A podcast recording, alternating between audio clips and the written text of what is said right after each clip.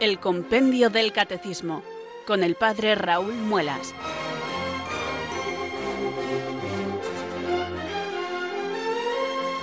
Muy buenas tardes, queridos oyentes de Radio María. Son las cuatro, las tres en Canarias. Aquí comienza una nueva edición del Compendio del Catecismo. Reciban un saludo muy cordial del Padre Raúl Muelas, que un día más desde Talavera de la Reina les habla desde estos micrófonos de Radio María, la radio de la Virgen, la fuerza de la esperanza. Sed todos bienvenidos.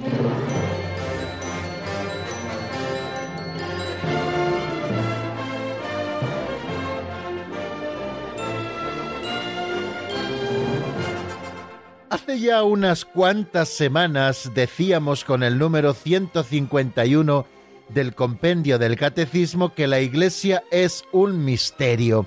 Y nos preguntábamos en qué sentido la Iglesia es un misterio.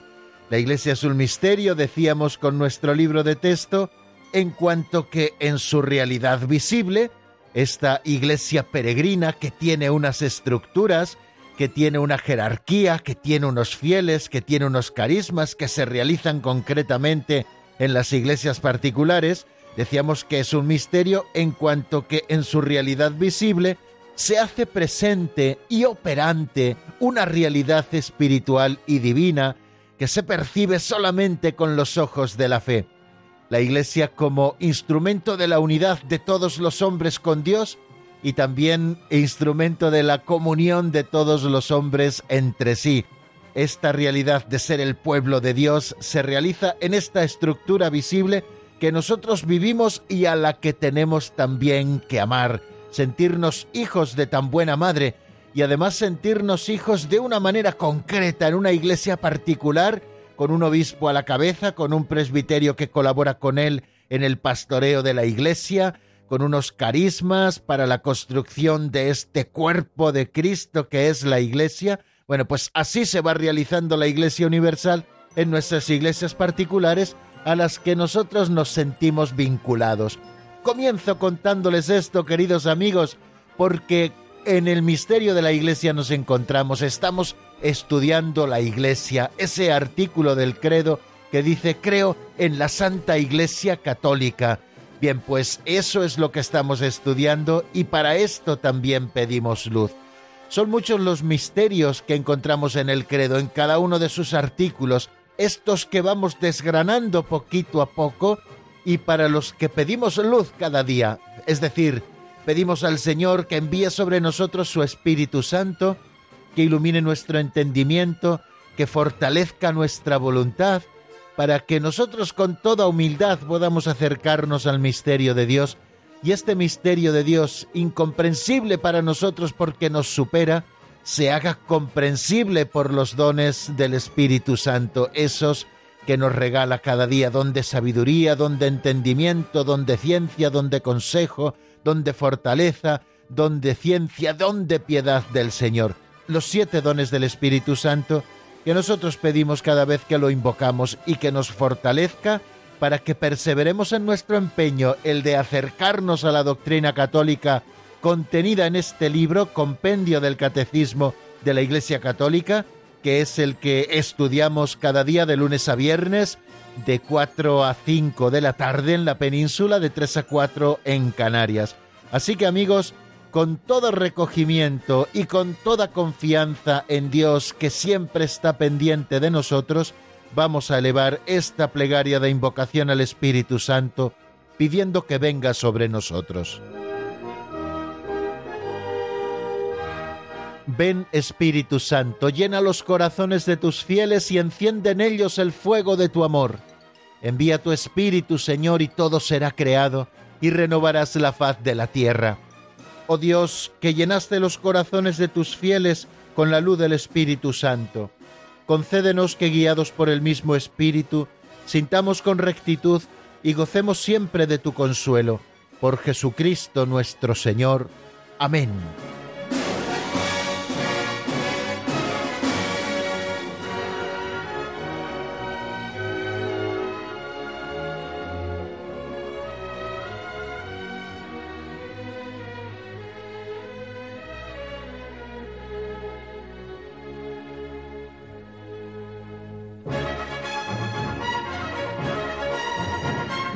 Y después de elevar piadosamente nuestra oración al Espíritu Santo y hacerlo también de manera confiada, sabiendo que Él viene a nosotros para posibilitar que nosotros cumplamos nuestro empeño, nos acercamos al libro de las pinceladas de sabiduría.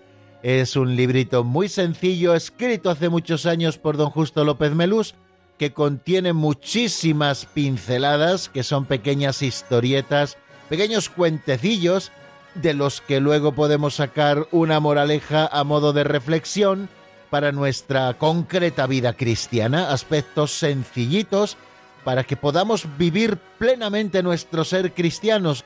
Bueno, yo les voy a proponer hoy una pincelada que en realidad, como van a ver, no necesita reflexión porque se reflexiona a sí mismo. Se titula Código de la Amabilidad. Vamos a escucharla en la voz de Alberto.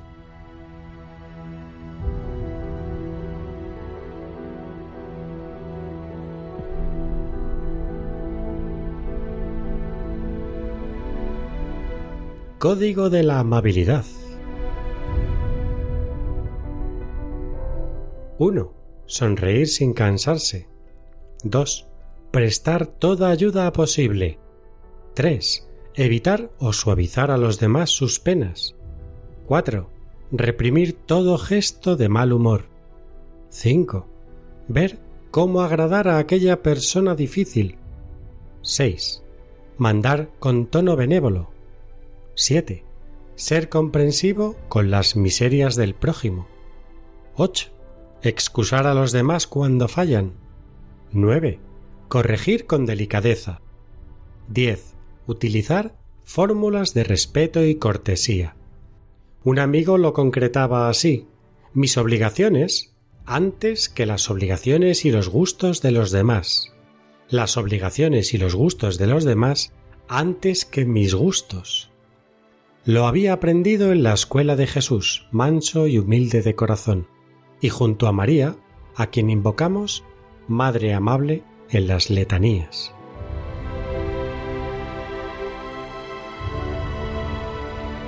Como ya les indicaba, queridos amigos, poca reflexión necesita esta pincelada de sabiduría que acabamos de escuchar. Primero, porque empieza con un decálogo han estado de moda y creo que lo siguen estando esos decálogos para las vivencias de determinadas virtudes. Bueno, pues este decálogo a mí me ha encantado y lo ha titulado así el autor Decálogo de la Amabilidad y en él se recogen como diez pequeñas leyes para vivir de una manera serena la amabilidad tan necesaria en nuestra vida. Es como ese aceite que permite que todas las piezas del motor no friccionen entre sí, sino que se muevan y puedan cumplir su misión con la máxima suavidad. La amabilidad a algunos quizá les pueda salir de manera más natural por su forma de ser, pero no suele ser lo ordinario. Lo ordinario para vivir la amabilidad es hacerse mucha violencia interna para que realmente brille esta amabilidad en favor de los hermanos como una forma concreta y, estable de caridad. Cuentan de San Francisco de Sales, seguramente ustedes, queridos oyentes, lo hayan escuchado, que ha pasado a la historia como el santo de la amabilidad en el trato, de la dulzura en el trato. Y sin embargo también, por lo visto, dicen sus biógrafos, que era un hombre con un fortísimo temperamento, Quiere decir que se tuvo que superar muchas veces con la ayuda de la gracia para que la amabilidad siguiera reinando y fuera quizá una de las notas que mejor le caracterizaban. Incluso algunos cuentan que tenía la mesa de trabajo arañada por debajo como un modo de autocontrol y de no saltar a veces ante las impertinencias de los demás que nunca faltan. Para ser amable hay que hacerse violencia interior, es necesario el ajere contra, porque lo que a veces sale de las pasiones de nuestro corazón no es la amabilidad, sino el amor propio o el reproche o tantas cosas más. Fijaros estos eh, diez elementos o mandamientos para vivir el código de la amabilidad que hoy de una manera muy simpática y muy concisa nos presenta esta pincelada titulada así Código de la Amabilidad.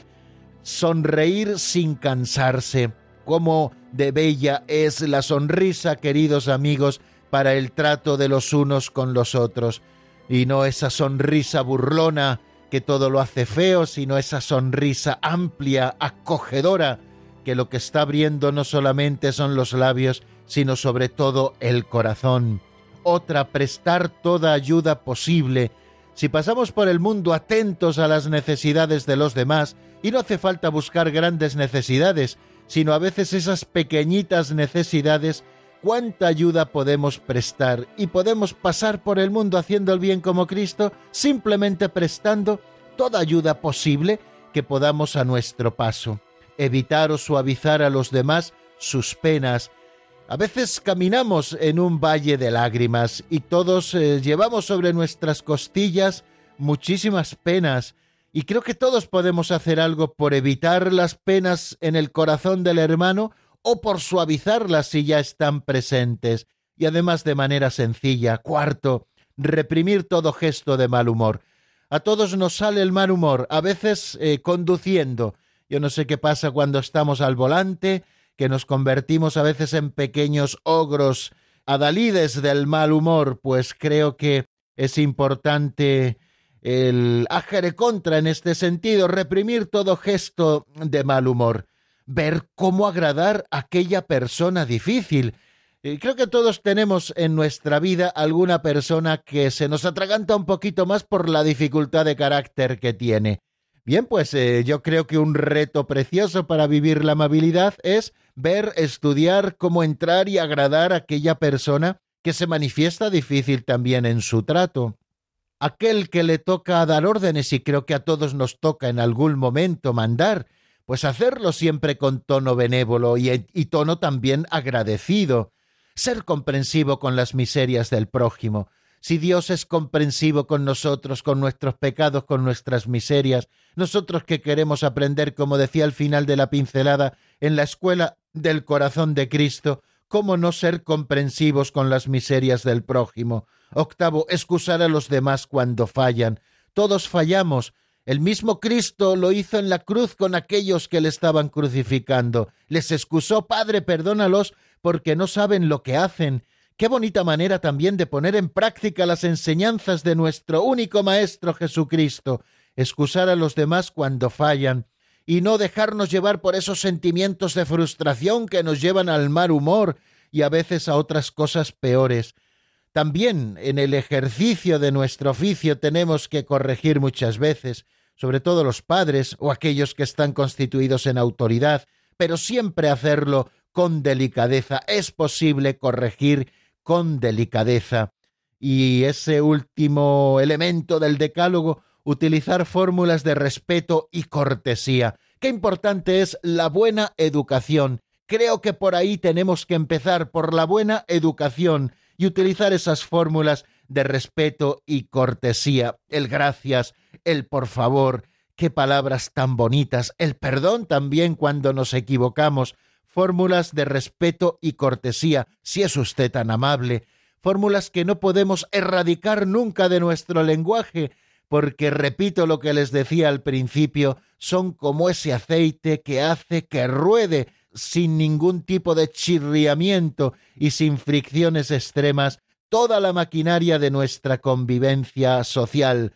Mis obligaciones, queridos amigos, antes que las obligaciones y los gustos de los demás las obligaciones y los gustos de los demás antes que los gustos míos. Bonitas lecciones las que aprendemos hoy en este código de la amabilidad.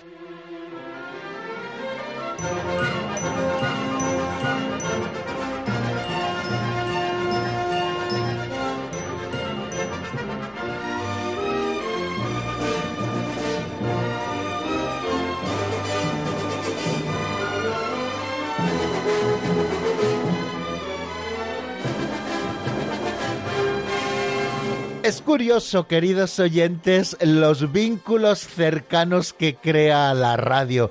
Yo me encuentro solo en mi estudio, en el estudio de mi casa, desde el que hago el compendio del catecismo prácticamente todos los días para ustedes. Lo único que tengo delante es una librería llena de libros, encima de la cual hay una imagen preciosa de la Virgen Inmaculada a la que miro a cada momento y a mi derecha junto a la mesa de sonido, encima de la mesa de sonido y del reloj del estudio que me marca el día, la hora y la temperatura, tengo también un cuadro de la Divina Misericordia. Pero como ven, a pesar de que estoy rodeado de mis libros y de estas imágenes de devoción, pues estoy solo, pero siempre con la sensación de estar muy acompañado por todos ustedes, queridos oyentes, de manera que lo digo porque hoy iba a empezar a preguntarles, como si estuvieran aquí conmigo en la misma sala, les iba a preguntar que levante la mano quien recuerde de lo que hablamos en nuestro último programa. Bueno, pues evidentemente lo puedo preguntar, pero no veré sus manos porque todavía no tenemos la posibilidad de esta radio interactiva en la que ustedes, bueno, sí me podrían ver si hiciéramos un Facebook Live, por ejemplo, pero yo no les podría ver a ustedes porque son tantísimos los que, gracias a Dios, a estas horas contactan con Radio María, buscando también un ratito de formación permanente con el Compendio del Catecismo, que es nuestro libro de texto, que sería imposible que yo pudiera contar esas manos. Bueno, pues si lo recuerdan, eh, sobre todo aquellos que habitualmente escuchan el programa, incluso algunos que toman notas. Bueno, pues estuvimos dedicados al número 171 del compendio, un número interesante, un poco controvertido para algunos, pero creo que muy iluminador tal y como nos lo presenta el compendio del catecismo. Se pregunta el número 171, si ustedes lo tienen delante, voy diciéndolo despacio para que les dé tiempo a buscarlo, ¿eh? les dé tiempo a buscarlo. Está en la página 71 del compendio del catecismo, al menos de la edición que yo tengo y la que me sirve para mi estudio. Bueno, ¿qué significa la afirmación fuera de la Iglesia no hay salvación? A este tema estuvimos dedicados en nuestro último programa. Yo también me atrevería a preguntar, ¿sigue siendo eh, auténtica o sigue vigente esta frase o ya ha quedado abolida como algunos han intentado decir, diciendo que bueno, que la Iglesia es un elemento más de salvación, pero no el elemento de, de salvación. Bueno, pues nos deja bien claro el compendio del catecismo que esto no es así, que fuera de la Iglesia no hay salvación. ¿Y cómo tenemos que entender esto? Pues nos dice, significa que toda salvación viene de Cristo cabeza por medio de la Iglesia no se nos ha dado otro nombre que pueda salvarnos bajo el cielo, nos dice el apóstol de una manera muy clara, y son palabras del Nuevo Testamento, es decir, es palabra de Dios. Toda salvación nos viene de Cristo cabeza, y nos viene por medio de la Iglesia, que es su cuerpo. Tenemos que ser muy conscientes de que Cristo ha querido unirse indefectiblemente a la Iglesia, constituyendo con ella el Cristo total. Cristo cabeza se ha unido a su cuerpo, de tal manera que no se puede acceder a la cabeza sin el cuerpo, y el cuerpo es necesario para la cabeza porque así lo ha querido Él. La cabeza ha querido seguir actuando en medio del mundo a través de su cuerpo. Por lo tanto, fuera de la Iglesia no hay salvación, porque si toda salvación nos viene por Cristo cabeza, toda salvación nos llega por medio de la Iglesia que es su cuerpo. Por lo tanto, no pueden salvarse, creo que está muy claro, es Lumen Gentium número 14 quien nos hace conscientes de ello, y estamos hablando de un texto del Concilio Vaticano II, bueno, por tanto, no pueden salvarse quienes conociendo la Iglesia como fundada por Cristo y necesaria para la salvación, no entran o no perseveran en ella. Creo que está muy clara la doctrina. Toda salvación nos viene de Cristo cabeza y nos viene por medio de la Iglesia que es su cuerpo. Por tanto, no pueden salvarse quienes conociendo la Iglesia como fundada por Cristo y necesaria para la salvación, no entran en la Iglesia o no perseveran en esta Iglesia que es instrumento universal de salvación, fuera de la cual nadie puede salvarse. Al mismo tiempo, continúa diciendo el número 171 del compendio del Catecismo, que es el que estamos repasando, gracias a Cristo y a su Iglesia, pueden alcanzar la salvación eterna todos aquellos que sin culpa alguna ignoran el Evangelio de Cristo y su Iglesia, pero buscan sinceramente a Dios y bajo el influjo de la gracia se esfuerzan en cumplir su voluntad conocida mediante el dictamen de la conciencia. a esta ley universal de que fuera de la Iglesia no hay salvación, hace una explicación. ¿Quién está eximido de esta ley universal de la Iglesia, que está defendida desde los santos padres y proclamada así también por el magisterio de la Iglesia? Pues aquellos que por ignorancia inculpable ni han conocido a la Iglesia, ni han conocido a Cristo, pero que por el influjo de la gracia, ese influjo misterioso de la gracia de Dios, que actúa por el camino ordinario que es la Iglesia, pero también por caminos extraordinarios, pues han procurado buscar a Dios con sinceridad de corazón y se han esforzado en cumplir su voluntad conocida mediante el dictamen de la conciencia.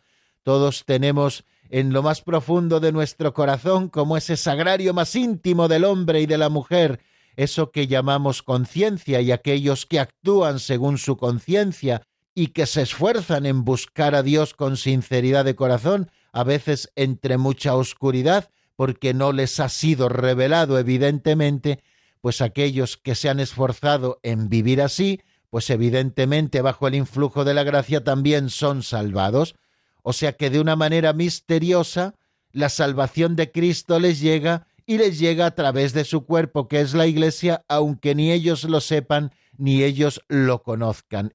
De esto estuvimos hablando, queridos amigos, en nuestro último programa. Alguna cosita más dijimos, pero se trata de hacer un resumen y tampoco se trata de que agotemos todo el espacio de nuestro programa de hoy en el número 171 que ya tuvimos oportunidad de ver en nuestro último programa. Así que si les parece, damos un pasito adelante hacia nuevos horizontes.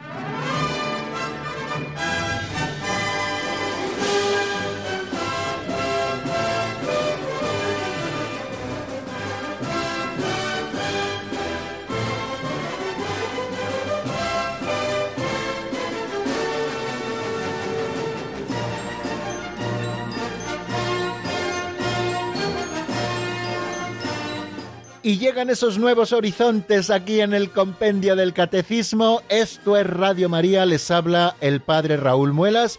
Como todas las tardes laborables de 4 a 5 en la península, de 3 a 4 en Canarias, o a la hora en la que ustedes nos estén siguiendo a través de www.radiomaria.es. Saludamos también a los eh, oyentes que al otro lado del Atlántico también sintonizan con nosotros en muchos países de habla hispana a los que saludamos y a los que también queremos entrañablemente. Bueno, pues en estos nuevos horizontes que antes les indicaba, pues nos encontramos con un nuevo número.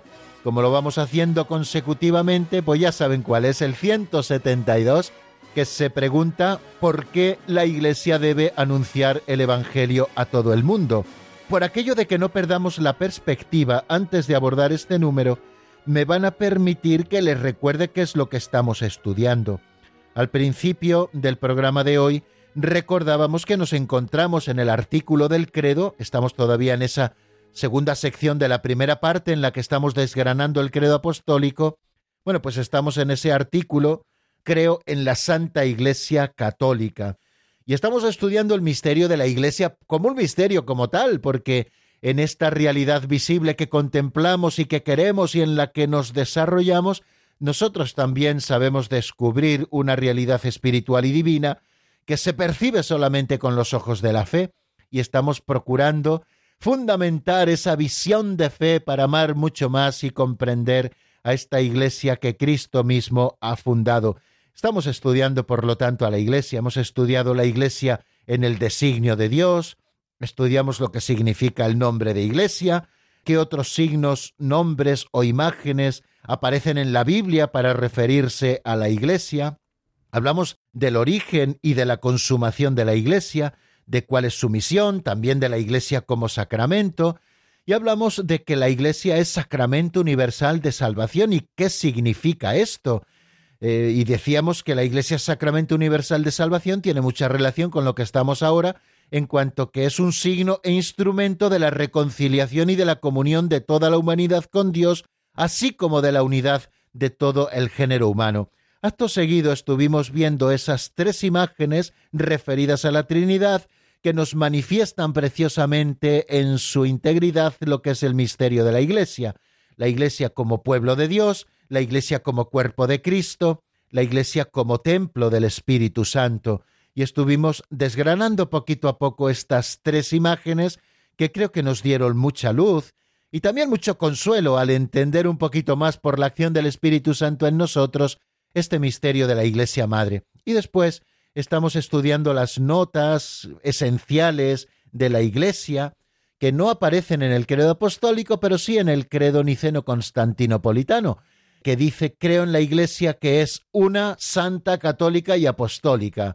Esas cuatro notas, la de la unidad, dijimos por qué la Iglesia es una, donde subsiste la única Iglesia de Jesucristo, cómo se debe considerar entonces a los cristianos no católicos y cómo comprometernos en favor de la unidad de los cristianos. Son temas que hemos estado estudiando a propósito de la unidad de la Iglesia. Después también nos asomamos a esta otra nota preciosa, consoladora, que luego desarrollaremos también al estudiar la comunión de los santos de alguna manera, en la que nos preguntábamos en qué sentido la Iglesia es santa.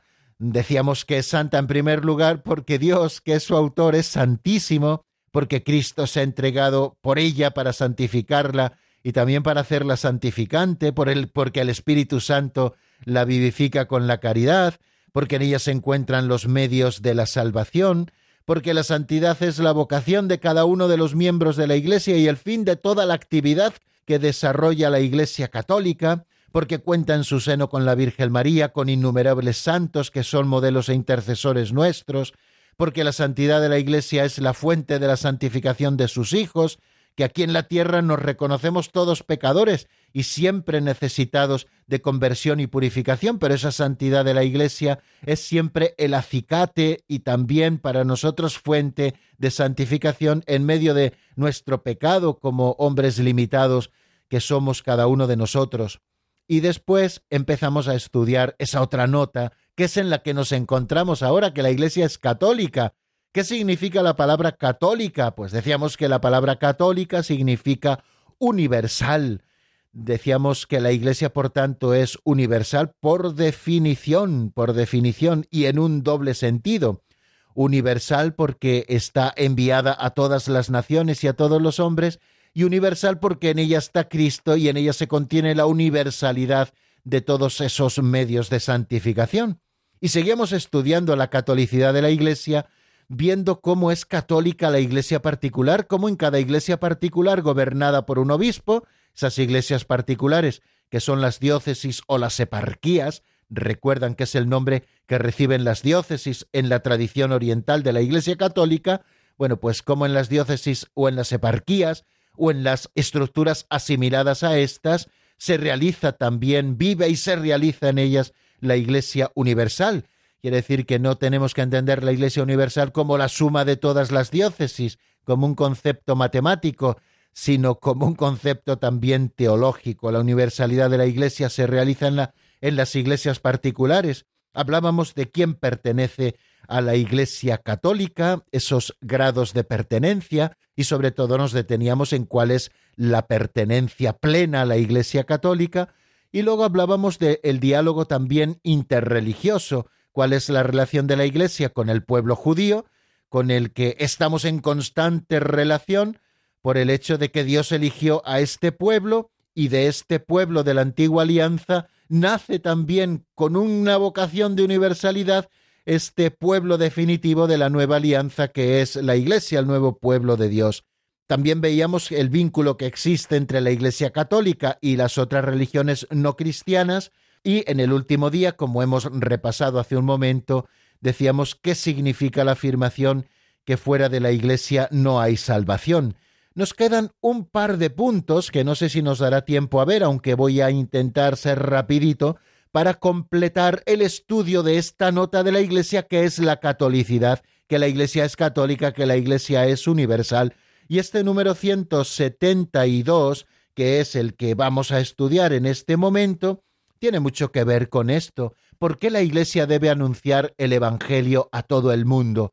Hablábamos de que uno de los sentidos de catolicidad aplicado a la Iglesia católica es que tiene que llegar a todos los rincones del mundo y el Evangelio de Jesucristo se tiene que proclamar a todos los hombres y mujeres de todos los tiempos, de todas las razas, culturas y lenguas. Bueno, ¿por qué la Iglesia debe anunciar el Evangelio a todo el mundo? Creo que partimos eh, para estudiar este número 172 de lo que hemos visto en el número 171. Fuera de la Iglesia no hay salvación. Si somos conscientes de esto, no podemos dejar a los hombres en esa ignorancia que al final les hace estar en desventaja y por lo tanto tenemos que aplicar el Evangelio para que la plenitud de los medios de salvación pueda llegar a todos los hombres. Vamos a ver qué nos dice el compendio del Catecismo en la voz de Marta Jara a esa pregunta ¿por qué la Iglesia debe anunciar el Evangelio a todo el mundo?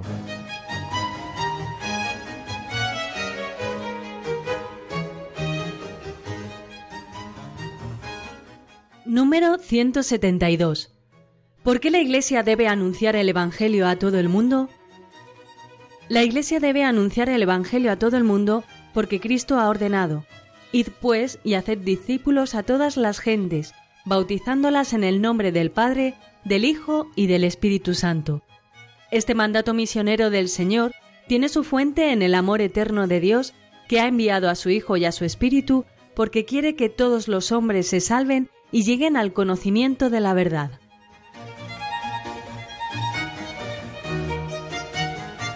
Bien, lo hemos escuchado de una manera muy clara y son como dos ideas muy sencillas, aunque nosotros podríamos hablar mucho de ellas, pero bueno, tampoco se trata de profundizar muchísimo, muchísimo en ello, porque tenemos que seguir avanzando y recordamos que estamos en el resumen del catecismo, en el compendio, no en el catecismo mayor, que quizás se entretiene muchísimo más en los temas. Nosotros los anunciamos para abrir también el apetito en todos ustedes, queridos oyentes, y que luego puedan profundizar también en el Catecismo Mayor de la Iglesia. Nos dice de manera muy clara el 172 que la Iglesia debe anunciar el Evangelio a todo el mundo porque Cristo ha ordenado, id pues y haced discípulos de todas las gentes, bautizándolas en el nombre del Padre y del Hijo y del Espíritu Santo responde a un mandato del Señor y nosotros queremos cumplir la voluntad de Dios. Me recuerda esta afirmación que estamos haciendo un pasaje del libro de los Hechos de los Apóstoles. Jesucristo, antes de ascender al cielo, encarga solemnemente a sus apóstoles esta misión. Id y haced discípulos de todas las gentes, bautizándolas en el nombre del Padre y del Hijo y del Espíritu Santo. Este es el mandato de Dios, esto es ley divina, positivamente Dios lo ha querido, que todos los hombres conozcan la verdad y sean bautizados en el nombre del Padre y del Hijo y del Espíritu Santo, que sean hechos discípulos después de la predicación del mensaje del Evangelio. Bueno, es Jesucristo quien lo manda. Este mandato después de Pentecostés, los apóstoles y la Iglesia sí lo viene haciendo desde entonces, para nosotros es ley principalísima, no podemos vivir encerrados en nosotros mismos. Comunidad cristiana que vive encerrada en sí misma y en cuidarse mucho a sí misma, pero que no predica el Evangelio a sus semejantes, es una comunidad que tarde o temprano está llamada a desaparecer e incluso a autodestruirse. Eh, la misión de la Iglesia, aparte de cumplir un mandato del Señor, es una exigencia de comunión con toda la humanidad que está llamada a pertenecer a este pueblo y también es una exigencia de caridad. Eh, viles seríamos, y lo digo a veces en muchas ocasiones, si conociendo el secreto de la felicidad, queridos amigos, nos lo guardáramos para nosotros mismos y no se lo comunicásemos a los demás.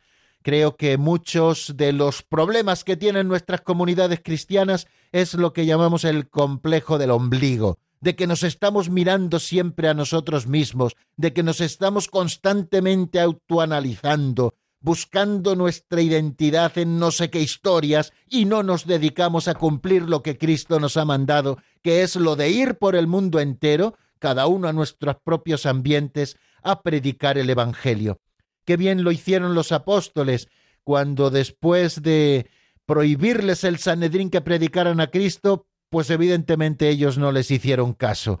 Y cuando les volvieron a llamar a careo les dijeron, oye, no habéis cumplido lo que os habíamos dicho, nos habíamos prohibido formalmente enseñar el nombre de ese, y en cambio estáis llenando Jerusalén con vuestra enseñanza.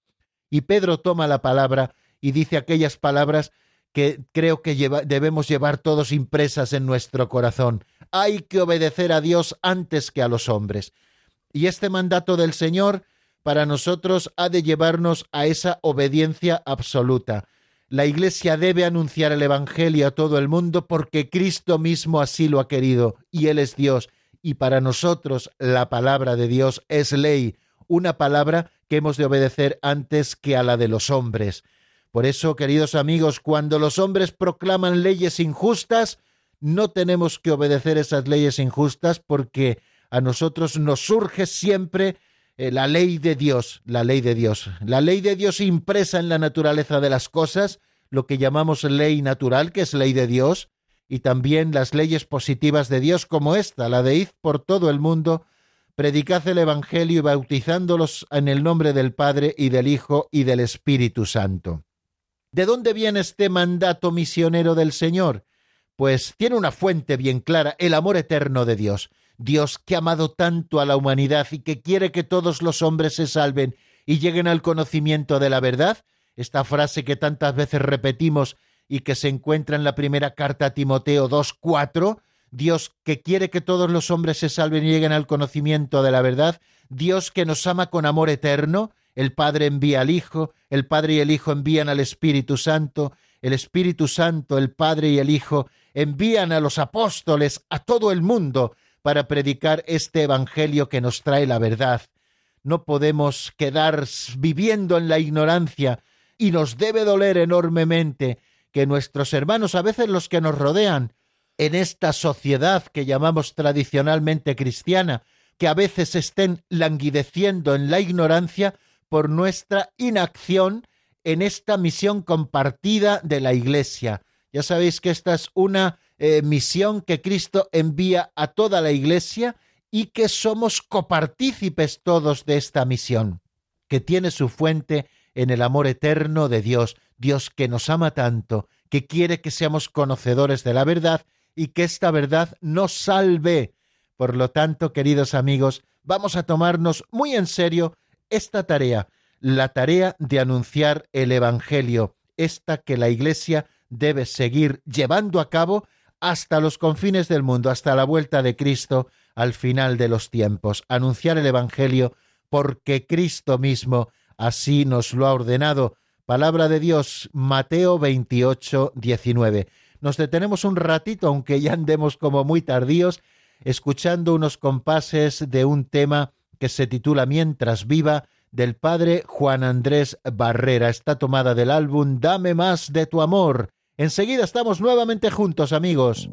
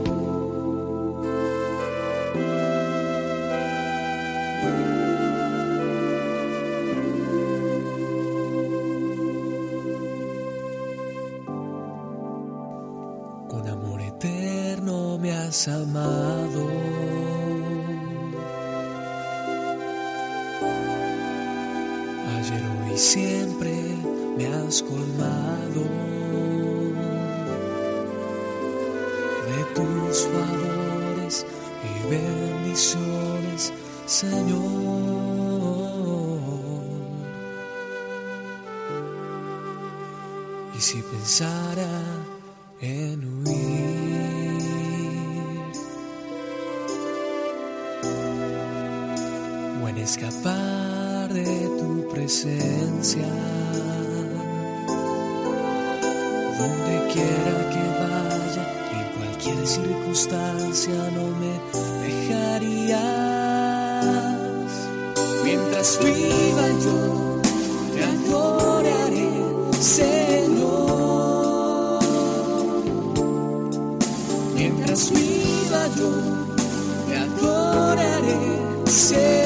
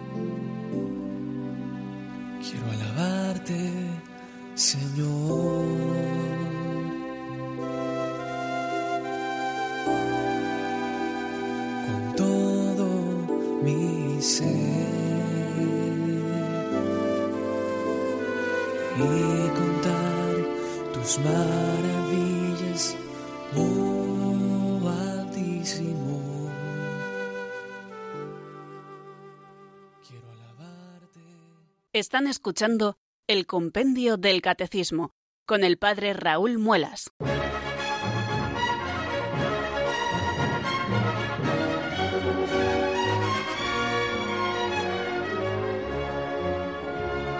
Iba ya a pasar al número 173, pero me doy cuenta de que nos queda ya poquito tiempo de programa y creo que no merece la pena que comencemos un número nuevo que tiene mucho que ver con este que estamos viendo hoy, pero que viene a completarlo.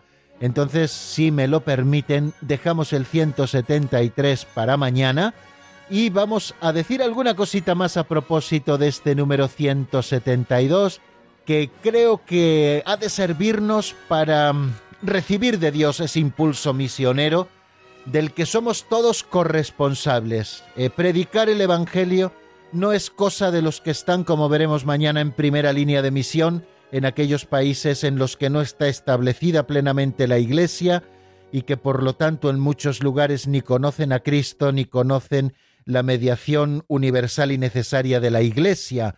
Claro, aquellos están en primera línea de meta, de misión, en primera línea de anuncio del Evangelio.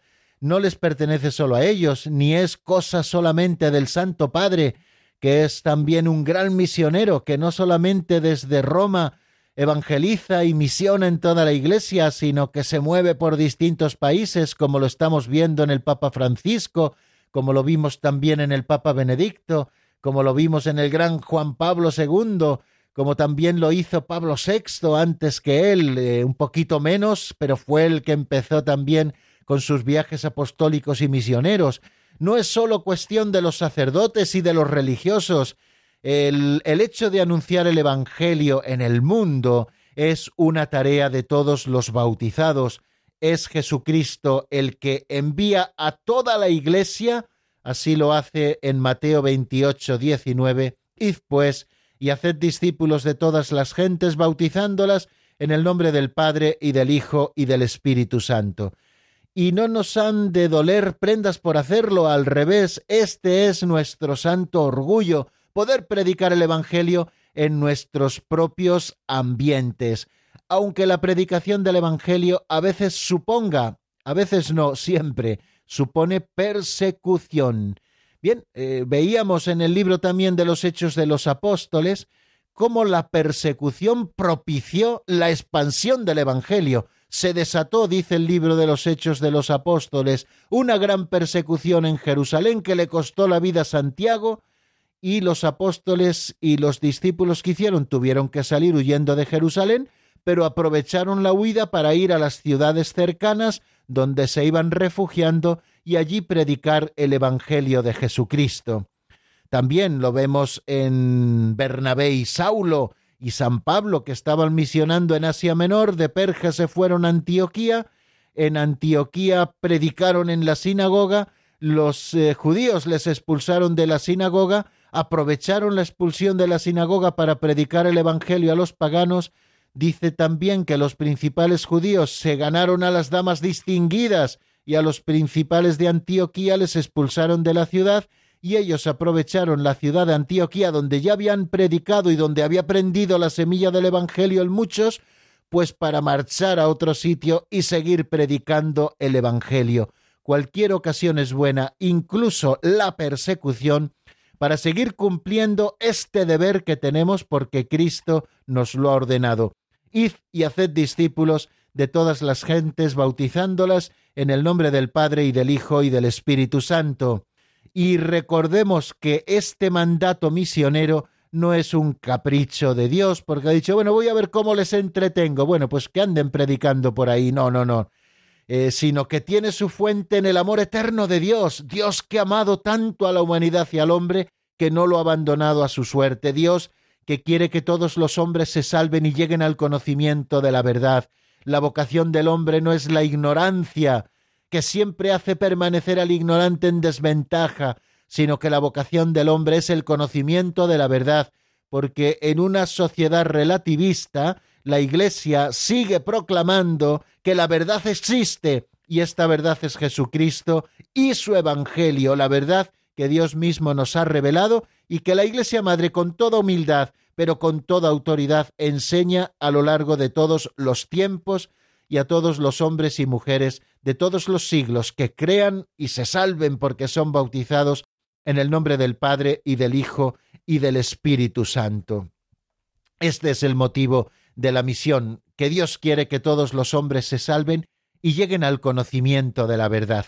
Aunque seguiremos mañana, queridos amigos, hablando de esto, yo les recuerdo que todos podemos y debemos ser misioneros, cada uno en su propia vocación, cada uno con su propio estado de vida, pero todos misioneros del Evangelio de Jesucristo, que podamos anunciar a los cuatro puntos cardinales que Jesucristo, que ha muerto, ha resucitado por tu salvación y que vive siempre para interceder por nosotros y que lo puedes encontrar en la Eucaristía y que lo puedes vivir en esa gran familia abierta que es la Iglesia, en la que caben los hombres y mujeres de todos los tiempos, porque es instrumento de la unión de los hombres con Dios e instrumento también de la comunión de los hombres entre sí.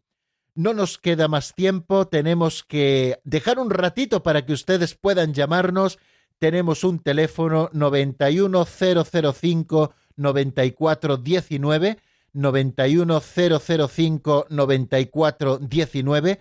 Pueden ustedes llamarnos mientras suenan algunos compases de este tema titulado Alma limpia despierta. Es de Paulina Rojas y está sacada del álbum Mi historia en ti. Enseguida les escucho nuevamente en el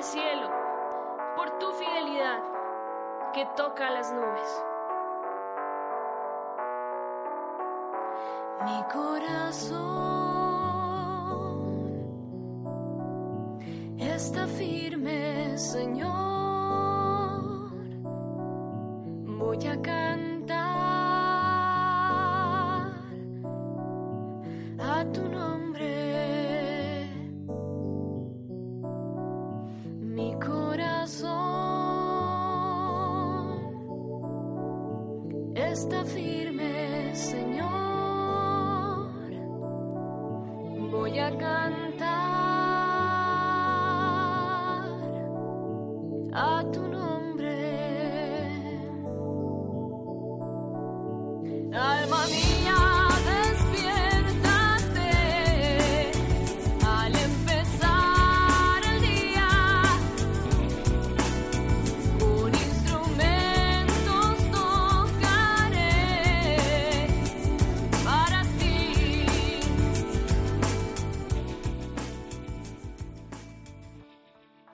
Están escuchando el Compendio del Catecismo con el Padre Raúl Muelas.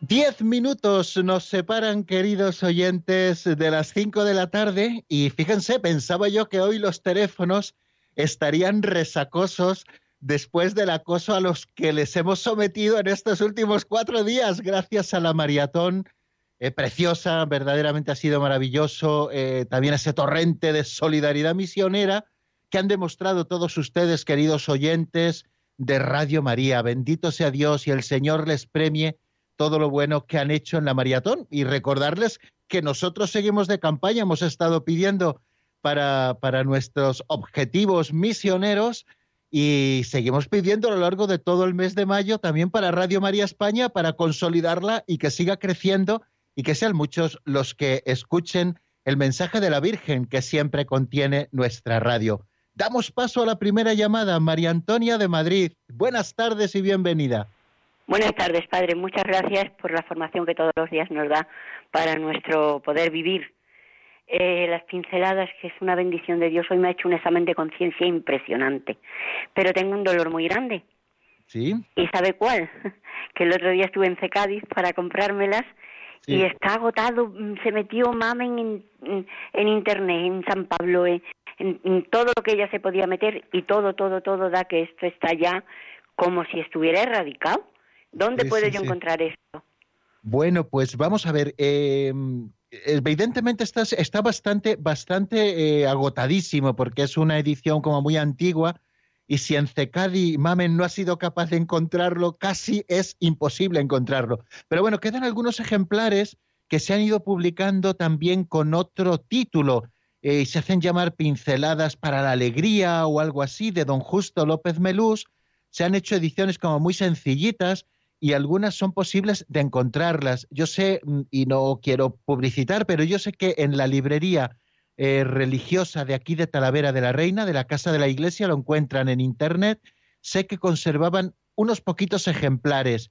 Por si ustedes quieren, eh, a través de correo electrónico, encontrarán la dirección, dirigirse a ellos. Seguramente Diego, que así se llama, el, gestor de, de la librería religiosa, estaría encantado de hacérselo llegar a donde ustedes quieran no están eh, todas en el orden en el que las vamos diciendo, pero sí son todas las pinceladas que vamos leyendo y que luego se han ido publicando después de alguna manera en publicaciones muy sencillas, pero como la gente las pide y las demanda, pues se sigue reeditando el libro, ¿no? Pero con, con otro título creo que es Pinceladas para la Alegría o Pinceladas eh, en Familia. Eh, esto ya es- estoy hablando un poquito de memoria, pero quizá de esta manera sí que puedan encontrarlo y si busca casa, eh, librería Casa de la Iglesia en Talavera por internet, pues eh, me consta, porque estuve por allí no hace mucho tiempo, que tenían unos poquitos ejemplares. eh, son, es muy baratita la edición, son ediciones muy sencillas, pero que tienen todo este tesorete de don Justo López Meluz. Pues cuánto me alegro, María Antonia, de que le estén haciendo bien estas pinceladas de sabiduría que a nosotros nos sirven preciosamente para reflexionar sobre, sobre diferentes temas prácticos. Queridos amigos, muchísimas gracias por estar ahí un día más en el compendio del catecismo, eh, porque entre todos lo vamos construyendo, unos explicando, otros tratando de aprovechar bien este tiempo, ustedes también con sus llamadas donde ponen el acento en algún elemento que a ustedes les ha llamado especialmente la atención, nos proponen alguna duda, eh, háganlo con toda confianza. Ya saben que llamar a Radio María al 910059419 es como llamar a casa. Así que estaremos encantados de recibirles. Les doy la bendición y nos despedimos hasta mañana si Dios quiere. La bendición de Dios Todopoderoso, Padre, Hijo y Espíritu Santo, descienda sobre vosotros y permanezca para siempre. Amén. Hasta mañana si Dios quiere, amigos.